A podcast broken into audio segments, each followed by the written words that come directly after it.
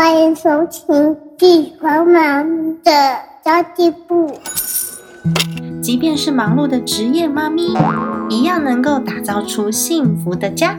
从育儿、财务知识到自我成长，我们都要样样精通。我是精算妈咪 Sandy Two，我会在这里透过自己自身经验的分享，以及访谈各个领域的专家达人，让你跟我一起打造属于我们自己的理想生活。本集节目由维格医美诊所赞助播出。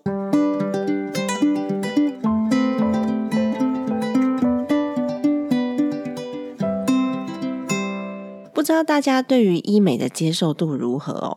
我自己其实从来都没有使用过医美的服务啦，所以没有这方面的经验。不过因为年纪也过了三十五 plus 了，每天的工作形态很斜杠多元，而且还要育儿。最重要的是，我很想要美美的出现在儿子的学校，然后被叫美女妈咪。所以其实找到一些更有效的保养方法，也是个不错的选择啦。效率对我来说真的太重要了。哦，跟你们说，因为我其实为了要起床就可以出门，我的眼线是纹的，就再也不用画了。当然啦，女人美丽就会多一点自信嘛。那其实我不排斥将来有一天会使用医美的服务，如果有需要的话，我是会使用的。那最近听说维格医美有一种美国的超音波拉提，它是一种非侵入式的探头，然后透过及时的显影，它就可以由内而外精准的来做筋膜拉提，可以刺激胶原蛋白，而且拉提紧致的效果还蛮好的。而且疗程之后没有恢复期，这太重要了，因为第二天就可以美美的出席重要的场合了。我个人是觉得，嗯，它的效果应该比敷紧致面膜要快多了，感觉是值得参考的懒人美容选项之一。而且及时显影也还蛮帅的，对，可以立刻看到。好的，那么过年期间，如果你想要美美的出现在亲戚朋友的面前，惊艳全场的妈咪，可以好好了解一下这样新形式的美容方式。但是，但是，请记得要在疗程之前要呃记得扫描仪跟探头上面的 Q R code，要确认它是原厂的仪器，这样子才能够更安心的变美哟。维格医美拥有卫福部颁发的合法证书，更是原厂认证的诊所。最重要的是，它在台北、新北、桃园、新竹、台南、高雄都有服务据点，十分方便哦。维格医美，安心变美，医疗为先，美丽至上。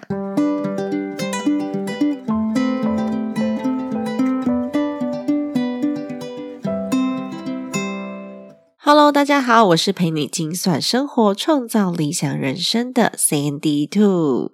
今天想要跟大家来聊一聊小朋友的沟通能力跟领导力的培养哦。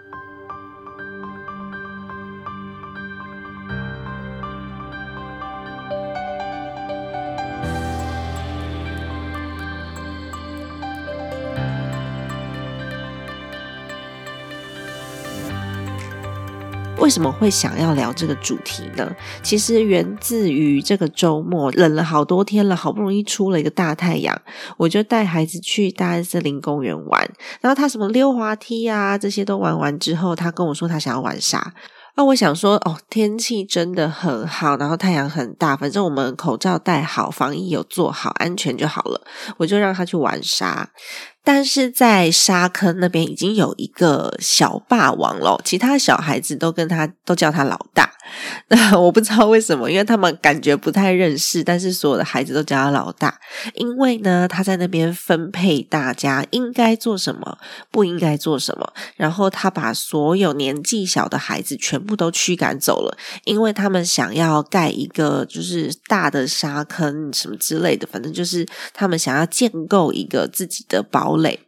他就把小的孩子全部都赶走。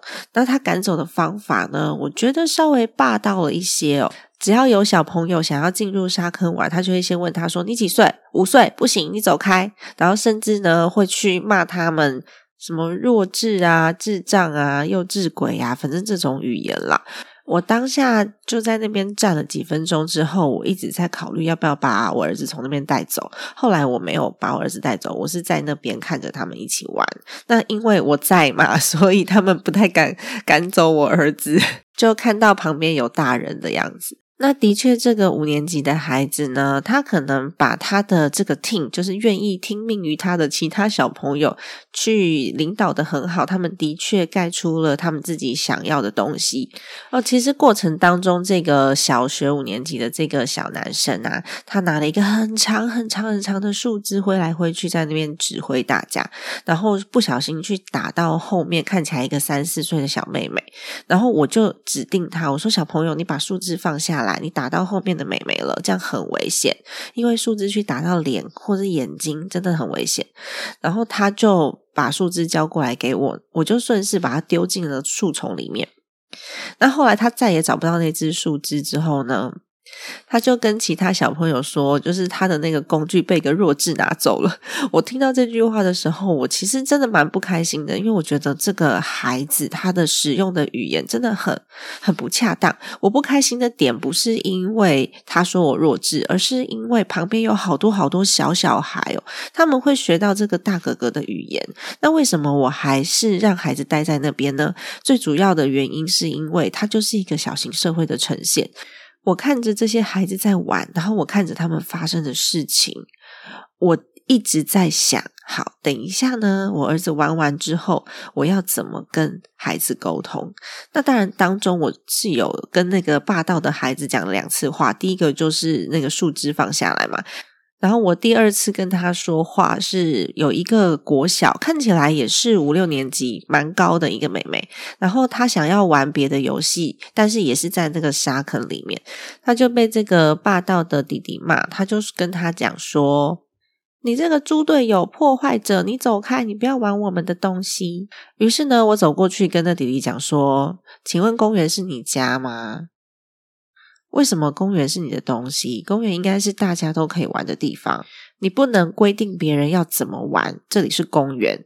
于是呢，他就说：“哦，好啦，好啦。”然后他就让那个那看起来是小学的那个妹妹进来一起玩。不过那毕竟是别人家的小孩，我们也没有办法教太多。所以呢，重点是我要怎么跟我儿子沟通刚刚所发生的这一切。那第一点，我要跟他沟通的就是哥哥的用语的问题，因为他不管骂别人弱智啊、智障啊、讨厌鬼啊什么的，反正就是这种负面语言很多。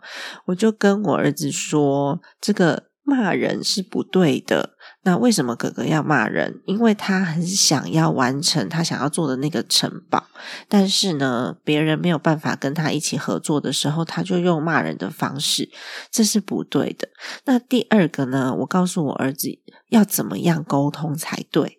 我如果想要做成那个城堡，我需要很多人跟我合作，我要告诉大家解释原因，让其他的小朋友也愿意呢，心甘情愿的跟我一起完成这个大的城堡。哦，那如果他不想要盖城堡，他想要玩别的东西的时候呢？你是不是可以跟他说，那我们分成两个地方，他去稍微远一点的地方，不要踩到你的城堡。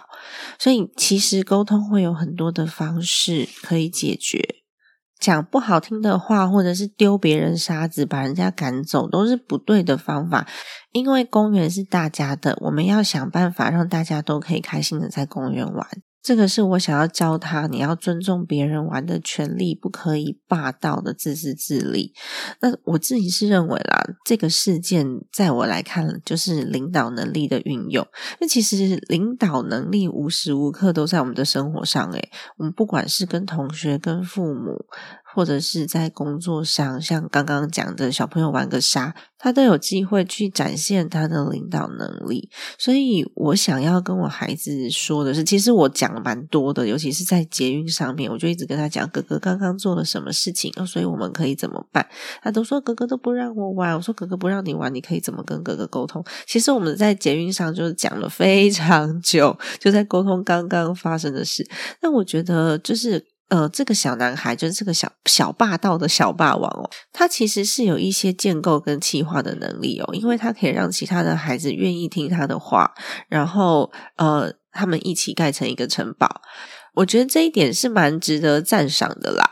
只是他的传达方式稍微比较多的威权，而我想要跟我儿子沟通的是领导能力，不是威权。所谓的 leader 呢，它其实是展现我们自己自然而然发生的感染力，可以让其他的小朋友也愿意。因为你的方法很好玩，或是他们觉得很喜欢你这个人，他们觉得你很幽默，他们觉得哦你好好笑，很耍宝，跟你一起很开心，所以呢，他们愿意跟你一起玩。这种是非权力特质，就是不是用我的威权去强迫别人的。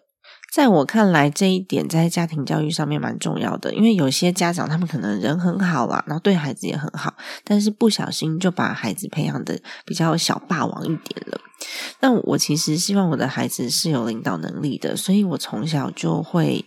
在他的语言上面呢，让他习惯去调整。虽然说三四岁的小朋友的确比较霸道，因为三四岁的小朋友他们还在发展自我，他们会发现他们可以掌握一些什么事情，然后他们就会反复的来尝试，然后非常兴奋。所以其实三四岁的小朋友他们还在培养这方面的能力，想要证明自己了，所以有时候就会有控制的行为出现，比如说指定妈妈帮他拿什么东西。但是我认为，虽然这时候啊，这在小朋友的认知发展当中是可以被体谅的，但就是因为他还在发展中，所以我们必须要去引导他的说话方式。比如说，他想要跟另外一个小朋友借那个挖土机来挖沙，假设他去抢那个小朋友的东西，然后跟他说：“我要玩，所以你要借给我。”这时候我一定会过去，然后把他的两只手摆正。然后让他罚站，我会告诉他要怎么样说才对，因为你想要玩，但是那个玩具不是你的。如果你今天带了玩具出来，然后别的小朋友跟你用抢的，你觉得你的心情好不好？你会不会生气？那通常没有那么顺利，通常要讲很久。但是我我觉得我儿子有被引导到，所以他现在。知道说借玩具有很多的方法，所以通常他第一句都会问说：“请问你可以跟我一起玩吗？我想跟你一起玩，我可以借你的挖土机吗？”那如果对方小朋友说不行的话呢，我儿子就会用第二招。第二招就是跟他说：“那我可以拿我的玻璃跟你交换吗？我们交换一起玩好不好？”那以前他有可能对方都不要的话，他还是会有一点生气。但是现在不会了，他现在就会说：“哦，好，拜拜。”这样子，或者是说：“我等一下，我先去玩什么？我等一下回来，如果你还在的话，可以借我玩吗？或是你不要玩的时候，可以借我玩吗？” 他会一直去想其他的方法。所以其实我很在意的几点哦，第一个就是他们在沟通的时候，是不是他要去欺负别人？如果说他常常一起去欺负别人的话呢，我绝对不会容许，我会告诉他，我会很严格的惩罚他，然后告诉他说这件事情不容许再发生。然后如果说他真的要去欺负别人，我就欺负他，我要让他知道这个就是因果，你会有这样子的感受，别人也会有这样子的感受，我们不可以做一个让别人。觉得伤心难过的人，那第二点是能不能够去察觉别人的感受，就是别的小孩子已经在伤心了。哦，对，昨天还发生一件事情，让我有机会可以去让他教别人的感受是什么。昨天因为大森林公园的小朋友非常多，然后就有一个哥哥走失了。那哥哥看起来大概应该是五岁左右，因为比我儿子高个几公分。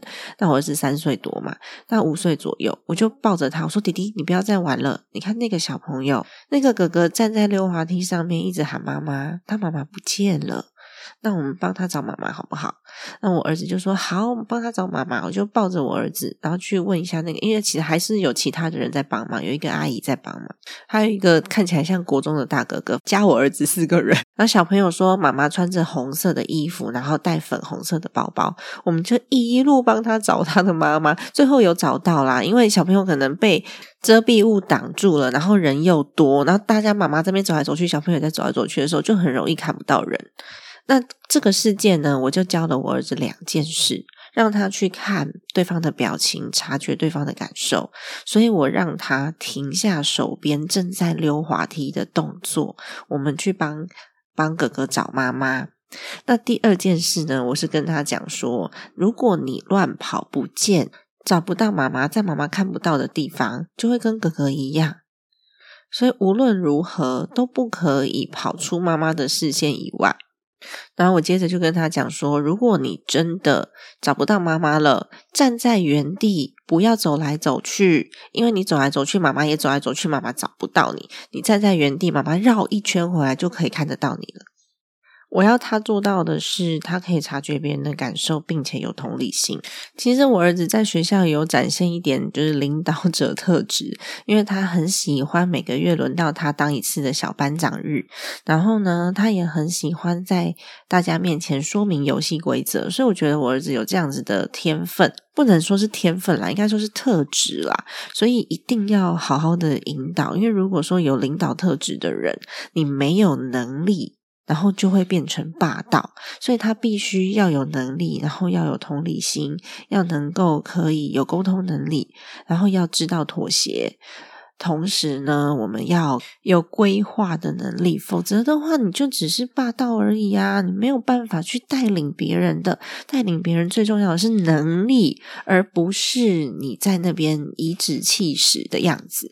所以，其实，在孩子的生活当中，无形中，我觉得也可以给他一点建议。无形中，他可以培养沟通的能力，还有。气化的能力，什么是气化的能力呢？虽然现在小朋友你要他气化一个东西是蛮难的啦，我儿子才三岁多，可是我们可以去引导他很清楚的去描述一件事情如何发生、如何做、如何规划。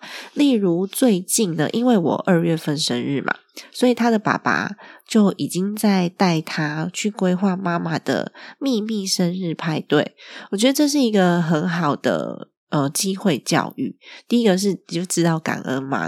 我觉得教孩子感恩是很重要的，妈妈把他生出来这种。那第二件事情很重要，就是我刚刚讲的气化力。如果要举办一个小型的妈妈的生日庆祝派对，那什么时候可以办？如果大一点的孩子，你可以跟他讨论说要多少预算。然后要邀请谁参加？我们要去哪里？甚至礼物要怎么规划？要自己画吗？还是要去买？如果是买的话，大一点的孩子他可能有小猪，你就可以教他说：“你从小猪里面拿出多少钱？这个是对妈妈的感恩，然后你给妈妈一个礼物之类的。”那什么时候要完成？我们需不需要彩排呢？这其实都是无形中去培养小朋友的气化能力，而且还有沟通能力哦。例如说，要邀请人参加，邀请干妈参加。好，那我要打电话跟干妈说些什么？他其其实就是一个好的领导的角色，我们可以让孩子从这么小的事情就开始学习他的沟通技巧跟他的气化技巧。坦白说，我儿子还没有办法做到这些事，所以需要非常长的时间的引导，还有呃跟着手把手一起做。但我相信哦，从三岁多就开始引导他们，其实很有机会去发展出。非权力特质的一个领导风格，然后切记哦，不要让孩子为了要别人听他的话，然后就去讨好别人，这也是一个嗯。在未来的领导能力上面很重要的大忌，因为你会发现有一些主管呢，他们为了让就是下属跟他很亲近，然后就不断的去买什么点心啊，然后请客啊之类的，他其实就是讨好下属。但其实讨好不是长期可以运作的方式，而是你自己要有能力，然后你要可以去有同理心，然后你要有这些软性的。方式去成就别人，也成就团队。这才是长期可以一起共事、一起玩、一起合作的重点哦。那最后，其实我觉得要提醒大家，好小朋友的霸道真的不可能一天就形成啦，当然也不可能一天就改善。如果小孩子已经是那种霸道的孩子了，爸爸妈妈发现的时候呢，不要先自我责怪，因为我们有时候给孩子太多爱，有的时候会不小心、不经意在忙碌的当中。你不经意没注意到，就不小心养成了一个小霸王。但是其实我们只要发现了，然后慢慢来，不断的去引导孩子。是有机会被调整回来，他会进步的。然后也不要这个时候呢去怪孩子，给他太多的挫折感，因为其实孩子的养成，我们自己身上都有责任啦。如果给孩子太多的挫折感，或是否认他的话，就有可能会。让一个孩子心灵受挫，然后严重一点，我是说严重哦，严重的话他就会有反社会人格。所以其实爸爸妈妈真的很重要哦。我真的当爸妈之后觉得爸妈好难哦。好的，那么今天以上讲小朋友的领导力跟沟通能力的阶段就到这里结束啦。好呢，紧接着呢，我想要讲一讲我那个 Mom Power 平台的进度，因为其实我不是一直跟大家讲说，如果你是有能力可以造福别人的，我们在那个群组里面，我们都是妈。妈，所以我们就可以一起贡献出自己的能力，用知识来变现。那么第一堂课程呢，我邀请到我访问两次的整理师 Lily 妈咪，她也是在我们的那个赖群组里面很活跃。如果大家要找她的话，你就 tag Lilian，她会出现跟大家 hello。我觉得呃，Lilian 妈咪的经历非常非常的棒。然后她在去年年底的时候呢，也成立了自己的公司，叫做新域空间。整理，所以他现在是新域空间整理的创办人 Lilian。我们在一月二十号的晚上，Lilian 会跟大家分享年节整理偷吃布的方法哦。我觉得这件太重要了，偷吃布的方法我最喜欢了。因为 Lilian 其实最早以前他是我的听众，然后后来他买了我的线上课程，变成我的学员。那现在呢，他成为我的老师，要教我怎么整理。他整理真的。是我的一个大罩门，你知道吗？我总是 很喜欢乱放东西。那我觉得这是一个很棒、很棒的过程，因为我们都变成自己更喜欢的自己了。然后我们彼此都是老师，这是我很喜欢的一个氛围。那接下来呢，我们还会接洽其他的老师，有可能会有绘本老师，然后有可能会教呃儿童亲子方面的老师。因为人力有限，所以慢慢来，陆续接洽中。那如果说你也有这样子的能力特质的话，也欢迎你可以联络我们呢。不过因为我们就只有三个人，我 Laura 跟 Tina，然后 Tina 现在呢人不在国内。然后 Laura 的孩子不到一岁，然后我的孩子三岁，所以其实我们都是那种希望可以在工作跟育儿上面平衡一些些的妈妈。时间切割的很琐碎，所以有可能效率没有那么高，请大家多包涵。那么这次真的非常荣幸邀请到 Lilian 来我的妈咪学习平台 Mom Power 上面开直播课的第一枪。然后那时候 Lilian 还跟我讲说：“啊，你不要有招生压力啦，我知道你们刚开始，反正我们就一起试试看哦。”然后他又一直跟我说，他准备了好多好多的内容，好多好多的表格。然后我就一直问他说：“你到底讲不讲得完啊？”然后我也很怕说：“哎，招生不好，然后让他整理了这么多东东西。”而且又在年前他最忙的时候，就是整理是最忙的时候。如果招生不好，他会让我觉得有点小愧疚，你知道吗？其实今天播出的当下已经是一月十七号了啦，我们已经在线上招生有小一阵子，大概两个礼拜了吧。那么呃，早鸟优惠也只到一月十七号的二十三点五十九分，原价是五百块，那早鸟优惠呢是三百六十块。然后 Lily 会教大家年节大扫除的偷。吃布，然后年节采买的规划，然后会给大家一个分配家务的形式力表单哦，然后还有食物管理的表单。课程总共是两个小时，然后可以有三十天的回放时间。所以呢，早鸟优惠到一月十七号，七二折的样子吧，三百六十块。如果说你也有这样子的需求的话，当天没有。办法上线没关系，我们还是可以看回放的。过年大扫除，不要再心酸酸的，你知道吗？Lily 很推崇，就是家是需要大家共同维护的，所以他有一个就是表单，我觉得很棒很酷，就是我刚刚有讲到的家务分配形式力。因为呢，这个年节大扫除是年末最重要的亲子之间，还有夫妻之间有趣的回忆，然后或者是长辈之间的互动。一月十七号之前。哦，七二折三百六十块两个小时的课程，我们会在一月二十号星期四的八点到十点半。为什么讲两个小时，但是有两个半小时呢？因为有三十分钟的 Q&A，然后要记得大家把时间空下来收看哦。没有办法这个时间收看的话呢，三十天内都可以回放。好的，那么今天的节目就先到这边结束啦。如果你喜欢今天的内容的话呢，也可以到我们的平台上面“精算妈咪存钱社”。在 Facebook 上面搜寻我们，然后在里面呢，可以跟我们分享你的心得，或者是呢，有一些更聪明的做法，你可以进来分享给其他妈妈，让大家都可以一起变聪明、变轻松哦。好的，家庭理财就是为了让生活无虞，分享这期节目，让更多的朋友透过空中打造属于我们幸福的家。我们下期再见，拜拜。